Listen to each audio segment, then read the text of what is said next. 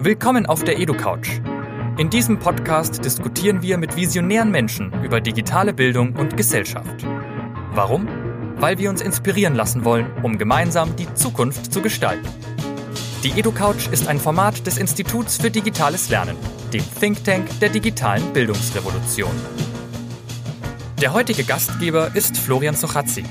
Er will Dinge verändern, und zwar so schnell und gründlich wie möglich. Um zu verstehen, wie das gelingen kann, braucht er ständigen Input. Was er heute für diese Mission lernt, erfahrt ihr jetzt auf der EduCouch. Heute mit der Professorin und Autorin Katharina Zweig, die so als Hotspot der deutschen Algorithmusszene gilt. Kann man das so sagen oder ist es übertrieben? Naja, das kann man natürlich nicht so sagen, aber ich habe mir so eine Nische gesucht, äh, nämlich wie Algorithmen Individuen und Gesellschaft beeinflussen und ich glaube, das ist tatsächlich im Moment ein ganz heißes Thema. Aufwärmfrage. Äh, wie darf man sich die Katharina Zweig in ihrer eigenen Schulzeit vorstellen? Streberin oder Chaotin oder irgendwas dazwischen?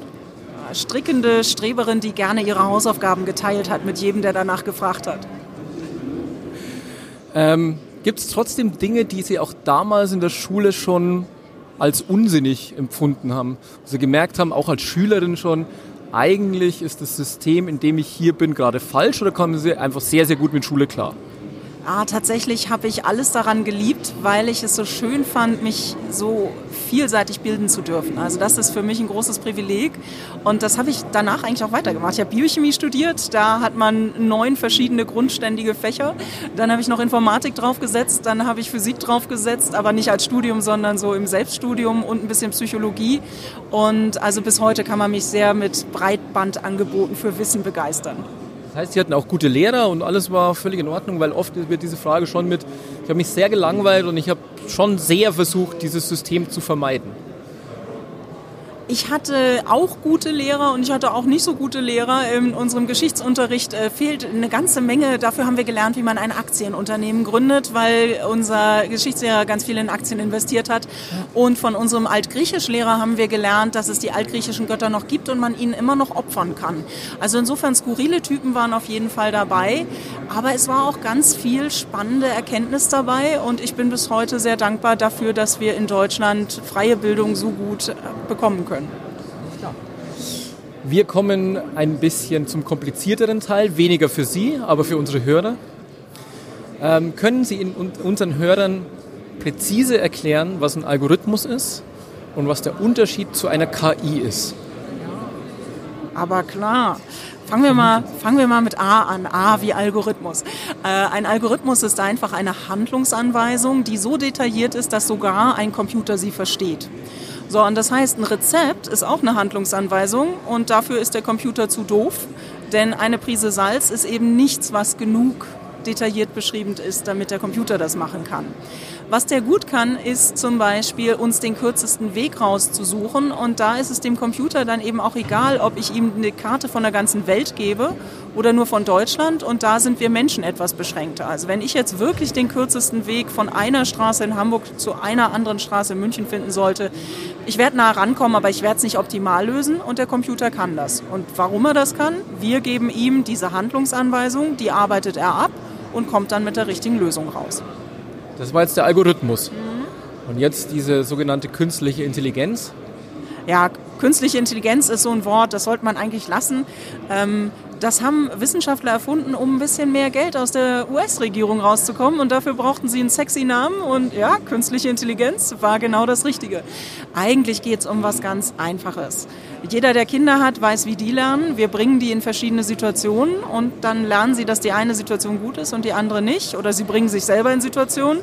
Zum Beispiel, wenn sie etwas essen, was zu heiß ist, dann merken sie, uh, wenn die Suppe noch dampft, dann sollte ich lieber nicht so zugreifen.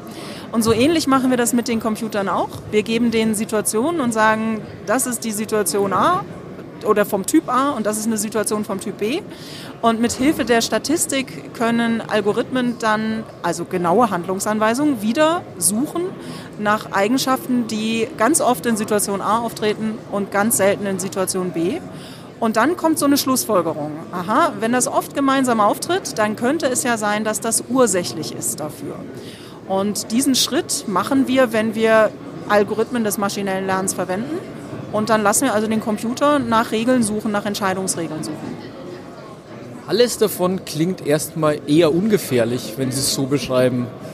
Ähm, trotzdem glaube ich, haben sehr viele Menschen Angst vor diesem Feld, weil es klingt so, als ob der Computer unser Leben übernehmen würde. Ist das eine berechtigte Angst? Ist auch eine übertriebene Angst. Wo entsteht die Angst? Ich glaube, dass es eigentlich zwei verschiedene Ängste sind. Die eine Angst ist, dass wir ersetzbar sind. Und tatsächlich hat unsere Eitelkeit, die menschliche, da in den letzten Jahren ein paar Macken hinnehmen müssen. Erst haben wir gedacht, naja, Schachspielen, komm, Schachspielen können wir richtig gut. Ja, nee, schade nicht. So, und dann Go spielen, das ist für die meisten Menschen jetzt nicht so ein Spiel, was jeder kennt. Aber die Informatiker haben schon gedacht, das dauert noch ein paar Jahre, bis sie da rankommen. Das haben sie geschafft. In der Bilderkennung ist der Algorithmus inzwischen besser, in der Audiotexterkennung sind sie auch besser. Und ich glaube, das ist die eine Angst. Und die andere Angst ist, wenn ein Computer uns bewertet. Denn also manchmal ärgern wir uns über Lehrer oder Professoren, die gnadenlos irgendwelche Noten vergeben, aber wir wissen, man kann Widerspruch einlegen, man kann sich aufregen, man kann zur Fachschaft gehen. Ähm, und bei einer Maschine, da hat man dann erstens das Gefühl, das äh, Urteil sei endgültig, da könne man nichts mehr machen. Und zweitens ist es eben heute ganz häufig so, dass es gar keine Anlaufstelle gibt. Und das müssen wir ändern, aber das können wir auch ändern, denn wir haben in der Hand, wie die Zukunft aussieht. Der Algorithmus macht da gar nichts. Das das Stichwort Algorithm Watch, oder? Können Sie kurz erklären, was das für ein Projekt ist und warum das wichtig ist? Ja, vor ein paar Jahren habe ich mit äh, Journalisten zusammen eine Initiative gegründet, die heißt Algorithm Watch. Ich bin nicht mehr aktiv dabei, aber die Mission dieser Initiative ist es, Algorithmen ein bisschen auf den Zahn zu fühlen. Denn nichts bei einem Algorithmus ist wirklich gegeben, sondern irgendwelche Designer haben sich hingesetzt, haben es sicherlich auch nach bestem Wissen und Gewissen gebaut, aber man hätte es auch anders bauen können. Und äh, die Jungs von Algorithm Watch sind immer noch gut dabei. Die Gruppe hat sich stark vergrößert. Ein tolles Projekt. Und die untersuchen Algorithmen, versuchen ethische Regeln zu finden, nach denen wir leben können. Und ich mache dasselbe in der Forschung und denke ganz viel darüber nach, wie wir diese Regulierungen und Kontrollen dann umsetzen können, technisch. Wir waren gerade vorher bei einem sehr, sehr spannenden Punkt. Und zwar der Angriff auf die Humanität, der Angriff auf, die, auf den Kern des Menschen. Und wenn wir jetzt, jetzt, wir sprechen jetzt mal von künstlicher Intelligenz, weil das ist der, der Angsttrigger sozusagen. Wissen wir denn eigentlich heute als Wissenschaftler, was Intelligenz überhaupt ist, also als menschliche Intelligenz ist oder was wäre denn dann eigentlich unkünstliche Intelligenz, wenn ich definieren was will, was künstliche Intelligenz ist? Ja, auch das. Es ist Teil dieses Werbegriffs äh, in den 1950ern, als man ein bisschen Geld brauchte für spannende Forschung. Und äh, künstliche Intelligenz, das ist vage genug, aber auch positiv besetzt. Menschliche Intelligenz ist immer was Gutes. Je mehr davon, desto besser. Äh, nein, natürlich wissen wir nicht wirklich, wie menschliche Intelligenz zustande kommt. Und die Idee hinter der künstlichen Intelligenz ist auch nicht unbedingt die menschliche Intelligenz nachzubilden, es reicht, sie zu simulieren. Also, damit wir das Gefühl haben, wir haben einen Roboter gegenüber, das Gefühle hat, ist es nicht notwendig, dass der Roboter tatsächlich Gefühle hat. Es reicht, wenn die Gesichtsmimik so aussieht, als wären da Gefühle. Also insofern ähm, müssen wir tatsächlich gar nicht genau wissen, wie menschliche Intelligenz geht. Die, der Trick hinter, dem hinter der Computerintelligenz ist immer, ich gucke mir an, wie Menschen etwas gelöst haben und versuche die Regeln dahinter zu finden und bau die nach. Und das fühlt sich für uns menschlich genug an und damit können viele Probleme gelöst werden, die bisher nur von Menschen gelöst werden konnten. Auf die Art kommen wir natürlich ein Stück weiter. Trotzdem, glaube ich, wäre es elementar wichtig, dass wir auf gesellschaftlicher, philosophischer Ebene sehr gut darüber nachdenken, was wir glauben, dass menschliche Intelligenz ausmacht. Weil ansonsten wird mit Sicherheit dieses Gefühl, wir werden angegriffen auf allen Ebenen. Weil ich, wenn, wenn ich sage, ein Computer besiegt mich im Go, dann ist es entweder eine harte Tragik, also Nordkorea, äh, also äh, in Korea, nicht in Nordkorea, in Korea äh, war eine super tragische Geschichte. Ähm, wenn ich aber diese Art der Intelligenz nicht in das Zentrum der menschlichen Intelligenz stelle, sondern viel stärker auf emotionale und soziale Komponenten als Intelligenz gehe, dann hätte ich doch noch eine Chance, oder? Also müssten wir doch irgendwie gesellschaftlich nachdenken oder verlieren wir sowieso? ich glaube, es ist gar nicht so. Fühlen Sie sich sehr gekränkt, wenn Sie mal wieder einen Baukran sehen, der 50 Zentner hebt? Also ich jetzt nicht so, ja, ich kann damit leben, dass wir Technik erfinden, die uns unterstützt. Und längst sind Teams aus Schachspielern und Schachcomputern die eigentlich besten Spieler. Also insofern ist das jetzt wirklich eine Kränkung, wenn die Maschine besser ist? Nein, wir erfinden uns Technik überall dort, wo wir Grenzen haben und nutzen diese Technik dann als Unterstützung. Das ist nicht das Problem. Ich glaube auch nicht, dass wir wirklich erst verstanden haben müssen, was menschliche Intelligenz ist, aber wir müssen verstanden haben, was eine gute Entscheidung ist. Also es gibt Kollegen von mir, die ernsthaft das Gefühl haben, äh, Politiker und Politikerinnen könnten durch künstliche Intelligenz ersetzt werden. Das halte ich für völligen Insinn, weil wir tatsächlich in der Politik sehr schwer überhaupt dem Computer sagen können, hier die Entscheidung 1970 für, weiß ich nicht, ähm, Düngemittel. Ja, war eine super Entscheidung. Ja, war vielleicht nicht nur eine super Entscheidung. Das ändert sich ja auch. Eine Bewertung von einer politischen Situation ändert sich über die Jahre. So, und da können wir einem Computer gar nichts beibringen, weil wir gar nicht genügend gleichartige Fälle hätten. Und das heißt, wir müssen sehr viel mehr über Qualität und Fairness äh, nachdenken. Und vielleicht müssen wir Menschen uns auch daran gewöhnen, dass wir darin stärker überwacht werden, wie gut eigentlich unsere Entscheidungen sind. Und ich kann Ihnen sagen, das finden die meisten gar nicht so toll. Ja? Wenn man jetzt mal bei Lehrern und Lehrerinnen gucken würde, hast du den Menschen eigentlich gut bewertet? Ist der nachher was geworden? Oder was wäre denn überhaupt der Maßstab für einen, eine gute Note, die sich nachher auch bewahrheitet hat? Also ich glaube, da sind die eigentlichen Probleme. Weil die Wissenschaft uns ja schon sehr deutlich gezeigt hat, wie unfassbar fehlerbehaftet unsere Entscheidungsprozesse sind. In diesem Kontext zurück zum Thema Schule. Ähm, wir arbeiten gerade an einer Schule in virtueller Realität. Und das hat vor allem damit zu tun, weil uns diese Art der Darstellung erlaubt, sehr, sehr grundsätzlich über Schule nachzudenken. In dem Moment, wo ich ein Gebäude baue, habe ich Brandschutzvorschriften und DIN-Normen und so weiter. Alles möchte ich gerne mal weglassen und überlegen, was müsste Schule und Lernen ganz grundsätzlich ausmachen. Welchen Teil könnte dabei könnten dabei algorithmisches Lernen, nenne ich es jetzt mal. Welches, was könnte da für eine Rolle sein, wenn Sie mal drüber nachdenken, wo könnte, ich nenne es jetzt weiterhin so, KI in Schule und Lernprozessen haben? Ja, die, die Vision geht dahin, dass jeder seinen eigenen Privattutor hat. Ähm, und das heißt, die Idee wäre, dass äh, ein Computer den, den Fortschritt misst und sagt, Mensch, das mit dem Bruchrechnen, das hat noch nicht so gut funktioniert, wir lassen dich da nochmal eine Schleife drehen ähm, und dann die Personen, die schon weiter sind, die können dann mit dem nächsten Thema weitermachen. Das heißt, man könnte statt 25 Leute zu versuchen, auf demselben Level zu halten, könnte man asynchroner lernen. Ähm, ich bin davon nicht so überzeugt. Also natürlich geht das ziemlich gut, wenn es um Mathe geht und um die reine Frage, hast du jetzt die, die, richtige Rechnung äh, gemacht. Das geht sicherlich auch auf einer Rechtschreibebene, auf einer Grammatikebene, ob ein Lesefluss da ist bei Texten, so etwas. Das kann man machen. Aber tatsächlich, und das weiß auch jeder, der Kinder hat, die Person des Lehrers oder der Lehrerin, die spielt eine Riesenrolle beim Lernerfolg. Und ich frage mich immer, warum man denn überhaupt die Lösung mit dem Computer präferiert, anstatt mehr Geld in diese Systeme zu stecken. Ich glaube, dass wir deutlich mehr gewinnen würden, wenn wir mehr Lehrkräfte hätten und die, denen auch die Zeit geben, sich mit den einzelnen Schülerinnen und Schülern auseinanderzusetzen. Also das heißt, äh, die Maschine da als Ersatz zu nehmen, ist eigentlich immer nur der äh, kostengünstige Plan B aus meiner Sicht. Und der kann an manchen Stellen gut eingesetzt werden, aber an den meisten Stellen, glaube ich, geht es um die Lehrerpersönlichkeit und die Beziehung zwischen Schülern und Lehrern, die motivierend ist. Aber als Tandemlösung könnten Sie sich das schon vorstellen. Ich habe sozusagen im Hintergrund eine Maschine, die mir Hinweise als Lehrperson gibt über die Lernstände von verschiedenen Schülern und darauf gehe ich dann individuell ein. Wäre das, wär das so ein Ding oder so brauchen wir eigentlich gar nicht? Ich glaube, dass drei Lehrer wären viel besser als ein Lehrer und eine Maschine.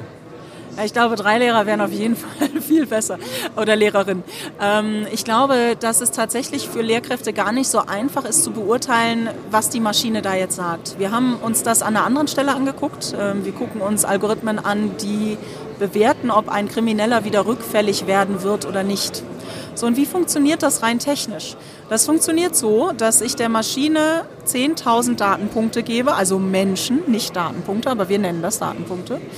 Ähm, und die haben Eigenschaften, diese Menschen, die wurden abgefragt über Fragebögen zum Beispiel. Und dann lernt der Computer, welche dieser Eigenschaften sehr oft auftreten, wenn jemand rückfällig wird und welche nicht.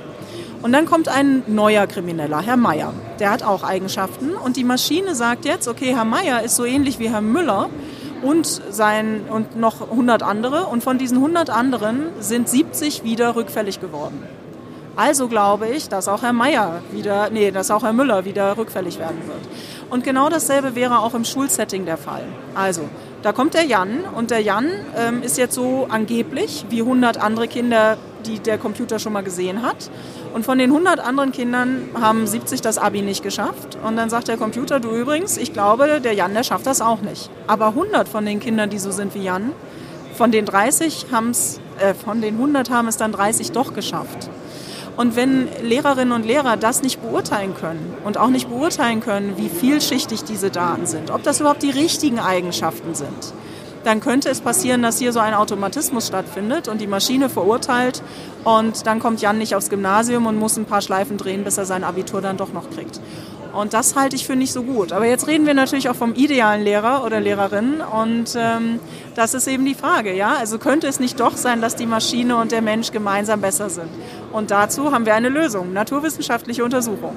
Wir können das in Modellschulen ausprobieren und das Beste davon sollten wir nehmen, tatsächlich. Ich hätte eine starke Vermutung. Der Lehrer argumentiert genau nach dem gleichen Muster heute schon, auch implizit. Ich habe schon hunderte von Schülern gesehen, ich weiß schon, wie der Jan ist und ich weiß schon, der schafft es eh nicht. Ich glaube schon, dass die Maschine potenziell auf Grundlage von mehr Datenpunkten potenziell bessere Aussagen liefern kann als jemand, der sich auf seine Intuition verlässt, weil die oft einfach falsch ist. Ja, das ist die Argumentation, die wir auch äh, gesehen haben in Amerika, wo es darum ging, dass die Richterinnen und Richter vielleicht Vorurteile haben und ähm, bestimmte Bevölkerungsgruppen tatsächlich diskriminierend bewerten. Aber das ist es ja gar nicht, das ist nicht das System, was wir haben an deutschen Schulen. Jan wird insbesondere auf den weiterführenden Schulen eben von mehreren Lehrern beobachtet. Das heißt, dafür gibt es ja die Klassenkonferenzen, hoffe ich auf jeden Fall, dass dann eben nicht einer sagt, ich kenne den Typus Jan, äh, sondern da sind dann zehn Lehrer und wenn die sich alle einig sind, der Jan wird es schwer haben auf dem Gymnasium, ja, dann ist das doch auch eine Aussage. Und wenn man dann vielleicht noch eine Inklusionskraft hätte oder jemand anders, der eben nicht gleichzeitig unterrichten muss, sondern sich die Kinder tatsächlich angucken kann, mit denen auch mal sprechen kann, wie es zu Hause aussieht, dann würden vielleicht insgesamt bessere Resultate rauskommen. Aber die Frage ist überhaupt, machen es unsere Lehrer denn so schlecht? Und das ist das, was mir bei den meisten algorithmischen Entscheidungssystemen fehlt. Der Zustand vorher wird nicht gemessen. Irgendjemand schlägt vor, wir brauchen jetzt so eine Maschine, weil Maschinen sind grundsätzlich besser. Dann kommt die Maschine und die wird evaluiert, aber nur auf der Maschinenebene. Wie gut hat sie das bisher gemacht? Und nicht im Zusammenhang mit dem Menschen. Aber tatsächlich, wenn wir diesen Prozess voll durchgingen, wir messen das vorher, wir messen das nachher, dann könnte ich mir vorstellen, dass es mit Maschinen besser ist. Aber ich würde es eben gerne auch vollständig untersucht haben, ja, bevor wir da jetzt irgendwelche Experimente anfangen, wie zum Beispiel Schreiben nach Gehör. Hat jetzt auch nicht so super funktioniert. Am Ende, wie immer, die Frage, Gibt es ein Thema, das wir heute nicht besprochen haben, aber unbedingt hätten besprechen sollen, weil es Ihnen sehr, sehr wichtig ist? Ja, natürlich gibt es das. Ähm, wir brauchen tatsächlich mehr Wissen über Psychologie in den Schulen. Ich glaube, dass wir als Menschen besser wissen müssen, wie wir entscheiden. Sie haben es vorhin schon erwähnt, die Psychologie hat da ganz viel herausgefunden, wo wir unsere Blindspots haben, wo wir nicht so gut hingucken. Und auf der anderen Seite sollte man dann eben auch wissen, wie ein Computer funktioniert. Denn das sind keine Wundermaschinen, das ist keine Magie, ähm, sondern es sind menschengemachte Werkzeuge mit eigenen Schwächen und eigenen Stärken. Und ich glaube, nur wer weiß, wo seine eigenen Stärken und Schwächen liegen, der kann auch wissen, wie ihn die Maschine mit eigenen Stechen und, Schwächen und Stärken am besten unterstützen kann. Wunderbares Schlusswort. Ich bedanke mich herzlich für das spannende Gespräch. Das war's mit der EduCouch. Wir bedanken uns beim Cornelsen Verlag für die freundliche Unterstützung dieser Ausgabe. Bis zum nächsten Mal.